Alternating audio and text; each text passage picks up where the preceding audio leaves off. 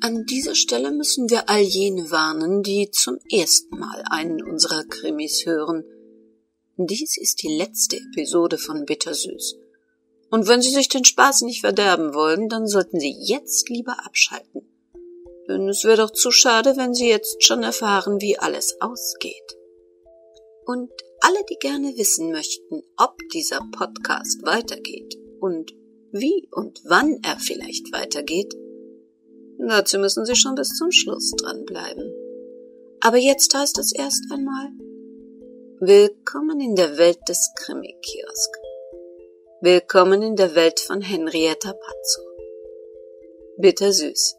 Ein Kriminalroman in 17 Episoden. Eine Produktion des Krimi-Kiosk Verlages Petra Weber in Köln. Sprecherin Petra Weber. Sie hören die 17. und letzte Episode.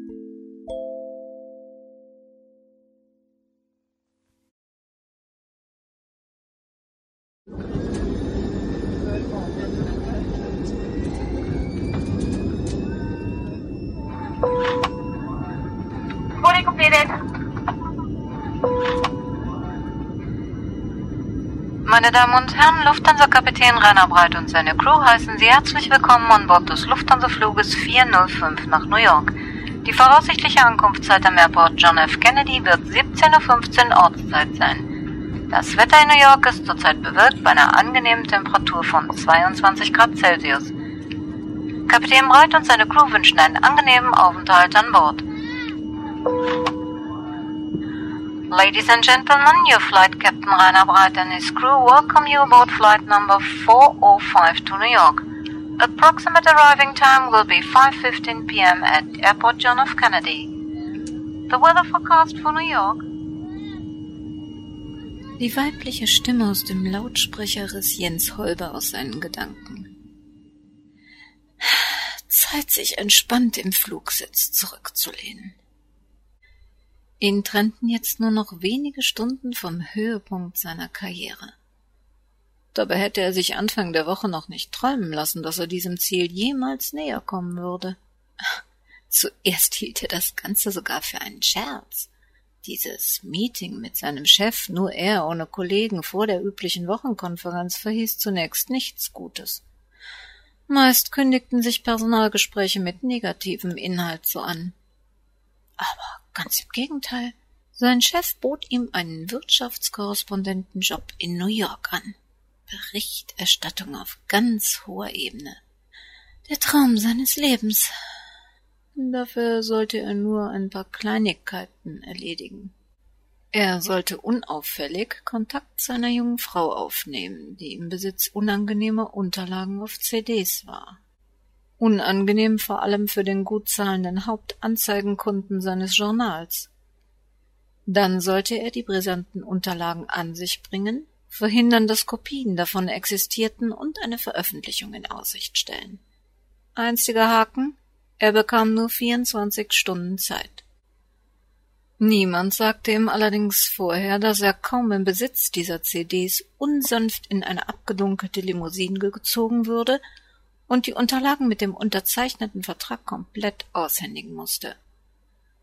Den Mann in der Limousine konnte er nur schwach wahrnehmen. Lediglich eine Stimme forderte ihn auf, die CDs komplett auszuliefern. Im Gegenzug wurde ihm ein großer Umschlag mit seinem neuen Einsatzgebiet und einem Erster-Klasse-Flugticket noch für den nächsten Tag in die Hand gedrückt. Keine zehn Sekunden später stand er an der nächsten Ampel wieder auf der Straße, ohne eine Möglichkeit gehabt zu haben, die CDs zu sichten oder zu kopieren. Nicht der schlechteste Weg, Karriere zu machen. Vielleicht ein bisschen zu schnell, aber man durfte dem Schicksal nicht mit unnötigen Sentimentalitäten im Weg stehen. Natürlich hatten die Westkamps mit ihren Süßstoffprodukten irgendwelchen Dreck am Stecken. Aber was ging es ihnen an? Wurde doch keiner gezwungen, das Zeug zu konsumieren. Dem Mädel mit den CDs und ihrer Anwältin war sicher nicht klar, welche Umsätze an Werbung sein Journal jährlich mit allen Westkamp-Firmen und deren befreundeten Unternehmen machte. Unglaubliche Summen kamen da zusammen. Die Veröffentlichung der Vorwürfe gegen die Westcamps hätte wahrscheinlich seinen Verleger in existenzielle Schwierigkeiten gebracht. Als Journalist musste man schon abwägen zwischen einer sensationellen Story und einem redaktionellen Selbstmord. In diesen Zeiten konnte sich kein Verleger den Verlust eines Anzeigenkunden in der Größenordnung der Westcamps leisten.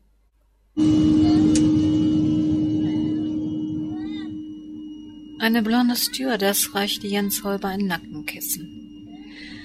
Ach, der Flug in der ersten Klasse entschädigte ihn für den Stress des Nachmittags. Gar nicht so einfach, sich von einer Minute zur nächsten aus seinem Leben zu verabschieden. Erst jemand zu finden, der sich vorläufig um die Wohnung kümmert, Blumen gießt und Post weiterleitet – dann alle nötigen Kleidungsstücke und Unterlagen einzupacken und natürlich ein paar Freunden und Angehörigen eine Nachricht zu hinterlassen. Die Stewardess reichte ihm eine Porzellantasse mit Goldrand. Möchten Sie gerne Tee oder Kaffee? säuselte sie. Kaffee bitte, antwortete er entspannt. Süßstoff oder Zucker? Zucker. Äh, bitte Zucker. Jede Menge Zucker. Jens Holbe lehnte sich wieder zurück. Eine gesicherte Zukunft lag vor ihm.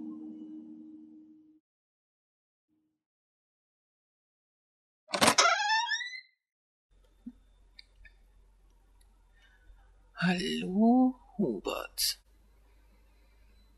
Hubert Mackenbach starrte den Mann im Türrahmen an. Eigentlich wartete er auf Gertrud, die auf der Suche nach einer Blumenvase unterwegs war und ihn allein im Rollstuhl vor dem Fenster zurückgelassen hatte. Und in diesem Moment stand sie auch schon hinter dem schwarz gekleideten Mann und wich vor Ehrfurcht einen großen Schritt zurück. Da wird mein Bruder sich aber freuen. Sie höchst persönlich haben Zeit für einen Krankenbesuch gefunden.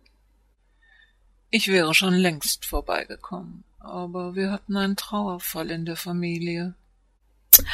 Oh Gott, ja, ich habe davon gehört, Ihr Sohn. Dieser schreckliche Unfall. Mein Beileid, Herr Dr. Westkamp. Vielen Dank. Aber Sie wissen ja selbst aus leidvoller Erfahrung, das Leben geht weiter. Wie recht Sie haben. Ich lasse Sie mal ein bisschen mit Hubert alleine. Vielleicht erkennt er Sie sogar. Mit Entsetzen beobachtete Hubert Mackenbach, dass seine Schwester das Zimmer verließ. Eine Reihe vertrauter und erschreckender Bilder erschien in wilder Folge ohne chronologischen Zusammenhang in seiner Erinnerung. Der Rest seines alten Lebens drängte zusammenhanglos an die Oberfläche seines Bewusstseins. Angst erfasste ihn. Angst vor dem Ungewissen, dem Unbekannten, das auf ihn zu lauern schien. Und? Erkennst du mich? Der Blässe deines Gesichts nach könnte man glauben, dass die Ärzte recht haben. Du simulierst. Stimmt das? Du machst denen hier drin was vor. Hubert Mackenbach unterdrückte jeden Wunsch, sich zu äußern oder zu bewegen. Wenn er jetzt zugab, dass er nicht mehr völlig bewegungs- und erinnerungslos war, wäre er diesem Mann ausgeliefert. Und Walter Westkamp war keiner, der die Schwäche eines anderen nicht ausgenutzt hätte. Daran konnte er sich plötzlich wieder sehr gut erinnern. Vielleicht konnte er sich einen kleinen Vorteil verschaffen, wenn er den Gegner im Ungewissen über seine eigenen Fähigkeiten ließ. Wir sollten einen Spaziergang machen, Hubert. Das wird dir gut tun. Walter Westkamp schob Hubert Mackenbachs Rollstuhl durch die Tür über verschiedene Gänge ins Freie grässliche Kette mit dem Karabinerhaken, die Gertrud zur gelegentlichen Arretierung seines Rollstuhls seitlich um seine Armlehne gewickelt hatte, klirrte leise vor sich hin.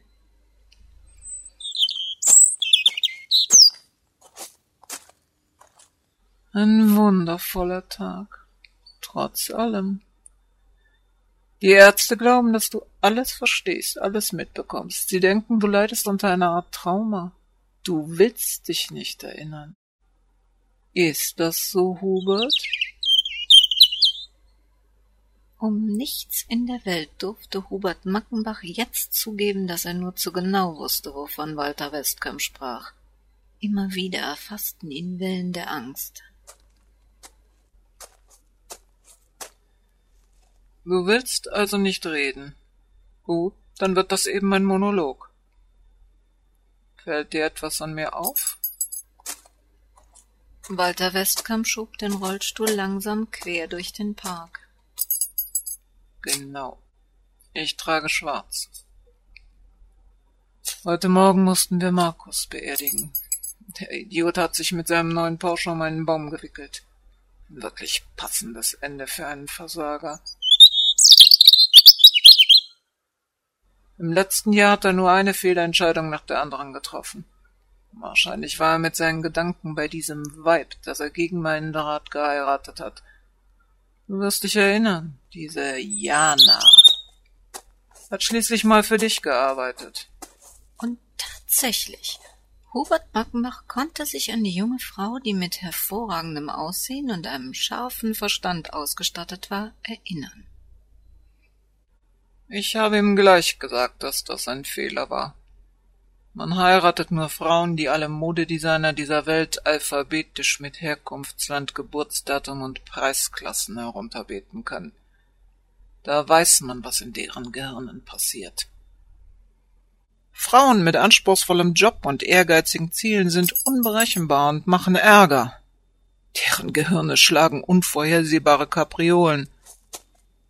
Und da habe ich leider auch diesmal recht behalten. Erst ist sie unfähig, das Baby zu behalten, und dann macht sie auf kränklich und unnahbar. Sie ist nur noch ein nervöses Wrack. Das hat Markus total fertig gemacht. Irgendwie war er doch zu weich, viel zu sentimental fürs Geschäft. Jana hatte also ihr Baby und ihren Mann verloren. Diese Nachricht traf Hubert Mackenbach tief. Er mochte zwar Markus Westkamp nicht, aber er mochte Jana, und sie war so voller Leben und Hoffnung gewesen. Und nun war sie eine Witwe in einer Familie voller Kälte und Gefühllosigkeit. Arme Jana. Aber beim Thema Frauen hast du dich schließlich auch nicht mit Ruhm bekleckert. Ich rede von Ruth Stetter. Was hast du dir eigentlich dabei gedacht? Ich hätte niemals geglaubt, dass dich ausgerechnet so eine um die Finger wickeln könnte. Die hat dir völlig den Verstand geraubt. Langsam erreichten sie das Ende des Parks. Walter Westkamp sah auf seine goldene Armbanduhr. Uns bleiben noch ein paar Minuten. Hast du wirklich geglaubt, dass ich mir das tatenlos ansehe? Dass ich euch dabei zusehe, wie ihr meine Familie und mich ruiniert? Anfangs habe ich sie belächelt. Ich hätte ihr niemals so viel Energie und Ausdauer zugetraut ganz schön fleißig, was sie sich da über das Internet zusammengebastelt hat. Aber damit wäre sie niemals durchgekommen. Und dann kam ihr Geniestreich. Sie baggert dich an, und dir und deinen Hormonen fällt nichts Besseres ein, als ihr Schützenhilfe zu leisten. Der Park lag nun hinter ihnen, und Walter Westkamp schob den Rollstuhl auf einem nur unzureichend befestigten Feldweg weiter. Wieder ein Blick zur Uhr. Bis dahin fand ich das Ganze eher lästig. Aber als sie mich angerufen hat und mir von deiner eidesstattlichen Versicherung erzählte, war mir klar, dass ihr beide ernsthaften Ärger sucht. Hubert Mackenbach erinnerte sich jetzt wieder ganz genau. Ruth hatte ihm von diesem Telefonat erzählt. Er hielt es für unklug, die Westkamps darüber zu informieren, aber sie glaubte wirklich, die Westkamps nähmen Fenalette vielleicht freiwillig vom Markt. Damals rechnete er stündlich mit seiner Entlassung. Du hast dieser verrückten Schlampe doch tatsächlich schriftlich versichert, dass du von den kleinen Problemchen, die unser Produkt bei manchen Menschen verursachen kann, gewusst hast? Zusätzlich hast du Idiot noch an Eidesstadt versichert, dass du mich auch davon in Kenntnis gesetzt hast. Wie konntest du nur so unvernünftig sein? Natürlich hast du mich in Kenntnis gesetzt. Du hast damals von Problemen mit dem Stoffwechsel gesprochen.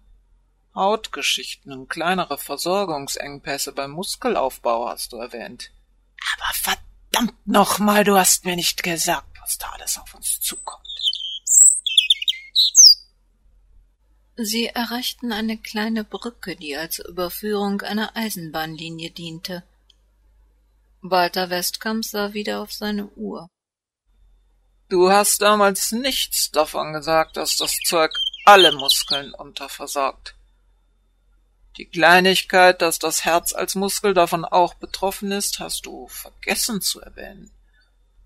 Und ausgerechnet jetzt, wo unsere amerikanischen Lizenznehmer die ersten Todesfälle durch Herzversagen reklamieren, unterschreibst du eidesstattliche Versicherungen, als ob du nicht wüsstest, dass die Amerikaner mir nicht einen Euro zum Überleben lassen, wenn ich eingestehen müsste, dass du mich frühzeitig informiert hast und ich vor Vertragsabschluss schon von diesen Problemen gewusst habe.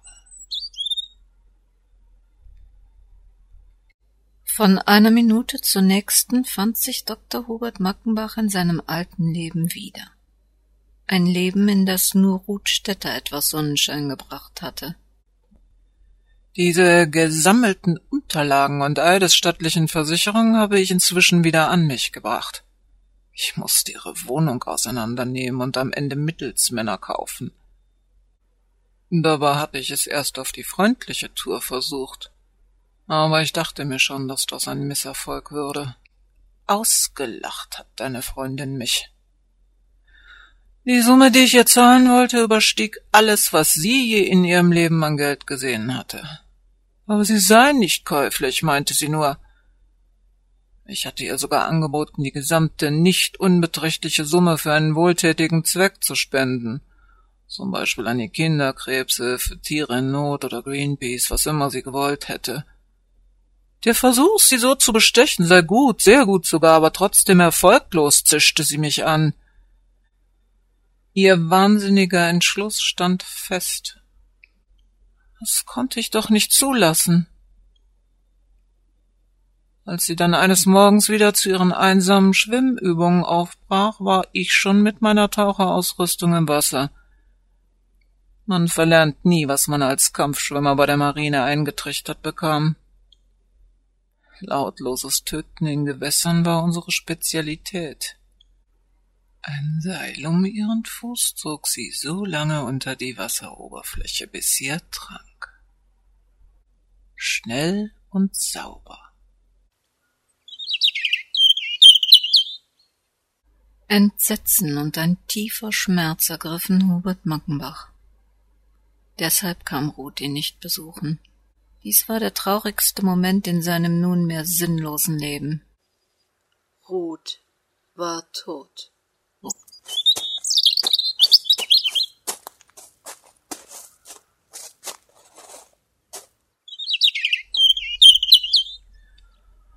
Uns bleiben noch ein paar Minuten. Du fragst dich vielleicht, warum ich dich hierher gebracht habe. Ich kann einfach nicht darauf vertrauen, dass du wirklich alles vergessen hast und dich nie wieder erinnerst. Und jetzt verrate ich dir, was ich gleich mit Tränen in den Augen deinen Ärzten im Krankenhaus gestehen muss. Wir haben uns beim Plaudern über alte Zeiten ein wenig verlaufen. Schon während ich mit dir redete, erkannte ich immer wieder Anzeichen, dass die Ärzte richtig lagen. Deine Erinnerung kam ganz langsam zurück. Du hast mich angelächelt, mich verstanden. Du konntest dich sogar bewegen. Ganz wie sie vermutet hatten. Hier an dieser nur leicht befestigten Bahnbrücke ließ ich dich leichtsinnigerweise für einen Moment aus den Augen, um kurz im Wald auszutreten und in diesem unbemerkten Augenblick hast du deine ganze Kraft zusammengenommen und dich in selbstmörderischer Absicht samt Rollstuhl auf die Gleise gestürzt. direkt vor den in zwei Minuten herannahenden Zug. Ich werde der Überlegung, dass dein erster Unfall vielleicht auch schon ein Selbstmordversuch war, Nahrung geben und von deinen Depressionen und deiner Schwermut erzählen. Emotionen, die du nur mir als deinem ältesten Freund schon vor Monaten offenbartest und die jetzt mit der geballten Erinnerung wieder aufgebrochen sind. Man wird mich wegen dieses erneuten Verlustes stützen müssen. Man wird mir erklären, dass ich es über kurz oder lang nicht verhindern konnte, dass ein Selbstmörder immer einen Weg findet, und man wird mir Medikamente anbieten, um mit dieser sinnlos gefühlten Schuld fertig zu werden, ich natürlich ablehnen werde. Die Angst wich einem Ekel und einer endlosen Trauer. Hubert Mackenbach stand vor dem Mörder seiner großen Liebe und musste mit anhören, wie dieser kaltblütig an seinem neuen Mord arbeitete. Dem Mord an ihm selbst. Walter Westkamp schob den Rollstuhl ganz nah an den kurzen Bereich zwischen Brücke und Gebüsch, der für den Zugführer der sich nähernden Eisenbahn nicht einsehbar war. Wenn er den Rollstuhl diese steile Böschung hinunterstieß, landete er mit Sicherheit direkt auf den Gleisen, unmittelbar vor die Eisenbahn. Von weitem hörten die beiden Männer den herannahenden Zug. In diesem Augenblick erschien vor Huberts Augen eine fast identische Erinnerung, die er bisher erfolgreich verdrängt hatte. Er sah, wie er im Gedränge vor die Gleise der U-Bahn fiel. Noch im Fallen erkannte er mit einem Blick hinter sich Walter Westkamp. Dann wurde alles schwarz. Westkamp versuchte also zum zweiten Mal ihn aus dem Weg zu räumen. Der Eisenbahnzug musste jetzt jeden Augenblick vor der Brücke auftauchen. Walter Westkamp nahm einen kleinen Anlauf, um den Rollstuhl mit einem Ruck auf die Gleise zu stoßen. In diesem Augenblick griff Hubert Mackenbach nach Gertruds Kette drehte sich seitlich zu seinem Mörder und schlug mit letzter Kraft den Karabinerhaken in dessen Hosengürtel.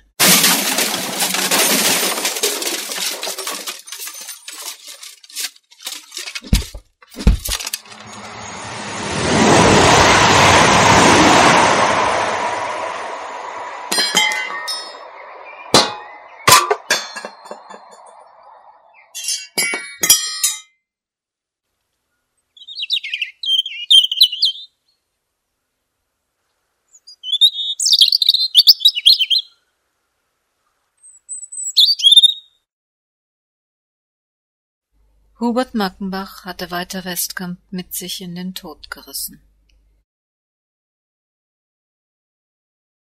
Nach einigen Wochen mussten sich sowohl Barbara wie auch Sandra eingestehen, dass Jens Heubel niemals Rotstädters Unterlagen über die schädlichen Folgen von Westkamps Süßstoff veröffentlichen würde. Wahrscheinlich hatte er nie die Absicht gehabt. Versuche ihn telefonisch zu erreichen, blockte sein Anrufbeantworter ab. In seiner Redaktion schwieg man beharrlich. Aus dieser Enttäuschung heraus war Sandra zu einem Kurzurlaub nach Paris abgereist und bisher noch nicht zurückgekehrt. Sylvia Klammers latente Traurigkeit machte Barbara zu schaffen.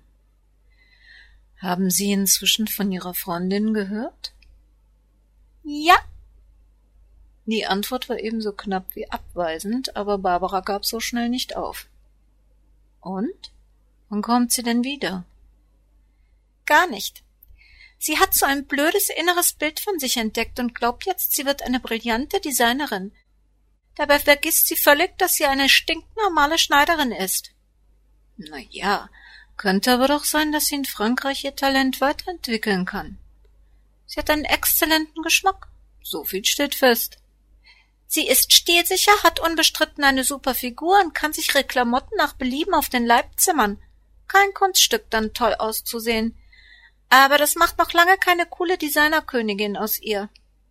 Ich glaube eher, dass ein paar clevere Franzosen in ihr eine simple Deutsche mit ein paar flüssigen Euros gefunden haben und ihr selbige jetzt aus der Tasche locken. Sie will das Geld aus dem Verkauf von Ruths Wohnung in eine Designergemeinschaft stecken, nach dem Motto, ich zahle, ihr helft mir berühmt zu werden. Dazu will sie sich in Zukunft Sandrine Orlitz nennen. Sie glauben also nicht, dass jeder so etwas wie ein inneres Bild von sich hat? Das ist absoluter Quatsch. Man ist, was man ist. Nicht jeder kann sich seine Träume oder Wünsche auch leisten. Sandras inneres Bild müsste ganz schön verkümmern, wenn Tante Ruth es nicht gesponsert hätte. Solche Spinnereien muss man sich auch leisten können. Nächstes Jahr ist die Kohle verbraucht, die Designerfreunde nutzen jemand Neues aus und aus dem Star Sandrine wird wieder die Schneiderin Sandra. Nur diesmal ohne Geld, das sie besser für etwas Sinnvolles anderes ausgegeben hätte, für etwas, wovon sie auch in ein paar Jahren noch profitieren könnte. Sie sind zum Beispiel Anwältin. Na und? Sie könnten auch Ärztin, Gärtnerin, Steuerberaterin oder Kfz-Mechanikerin sein. Ist doch egal. Hauptsache, man macht das, was man macht, gut. Punkt. Barbara musste bei dem Gedanken, sich in einer Autowerkstatt wiederzufinden, schmunzeln. Fehlt sie Ihnen? Immerhin kannten Sie sie schon eine Weile. Ja, sie fehlt mir. Sehr? Sehr. Sylvia Klammer verriet ihrer Chefin nicht, was diese nur allzu gerne erfahren wollte. Ein bisschen Geheimnis stand jeder Frau. Sollte Frau Manott ruhig noch eine Weile rätseln, ob Sandra und sie ein Paar waren. Sie verriet ihrer Chefin einiges nicht. Zum Beispiel, dass Sandra ihre Wohnung an Jana Westkamp verkauft hatte. Dies nach dem tragischen Tod ihres Mannes und den ungeklärten Umständen um das Ableben ihres Schwiegervaters in der Westkamp-Villa nicht mehr aushielt. Und sie verriet ihr nicht, dass sie selbst sehr wohl eine Kopie von Ruths CDs angefertigt hatte, so wie sie von allen wichtigen Computerdateien immer Sicherheitskopien anfertigte und nun schlummerten diese CDs im Safe eines angesehenen Notars. Sie sicherten dort Jana Westkamps Zukunft. Alle Westkamps waren darüber informiert, dass der Notar angewiesen war, die CDs zu veröffentlichen, sobald Jana Westkamp verunglückte, verstarb oder in eine Klinik verbracht würde. Nachdem Silvia Klammer Jens Holbe und seinen mehr als merkwürdigen Verlagsvertrag kennengelernt hatte, war sie sich ziemlich sicher, von Ruths gesammelten Unterlagen nie mehr etwas zu sehen. Aber ihre Freundin wollte partout nicht auf sie hören. Sie hatte geahnt, dass sich die Sache zu einem Kampf gegen Windmühlen entwickelte, aber sie wusste von Anfang an, dass sich die heimlich erstellten Sicherungskopien der CDs noch als sinnvoll erweisen würden. Jana Westkamp konnte nun in Saus und Braus leben und musste sich vor keinem Westkamp mehr fürchten. Damit erübrigten sich auf Dauer auch Frau Mannerts Kontrollanrufe bei ihr. All das hatte Sylvia ihrer Chefin bisher verschwiegen. Wie gesagt, ein bisschen Geheimnis stand jeder Frau.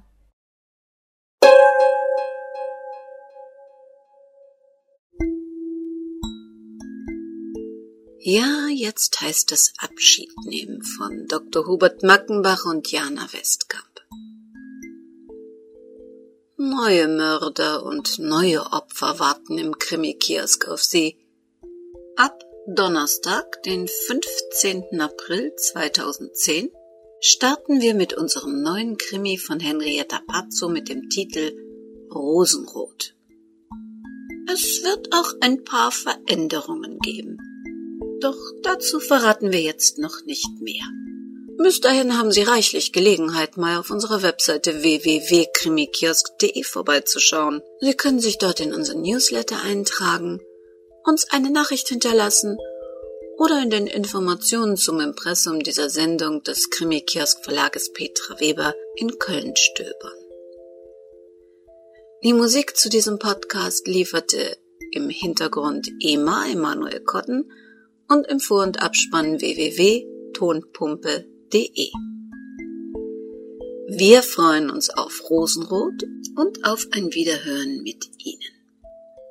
Und weil es diesmal ein wenig länger dauert bis zum nächsten Krimi-Donnerstag, passen Sie ganz besonders gut auf sich auf.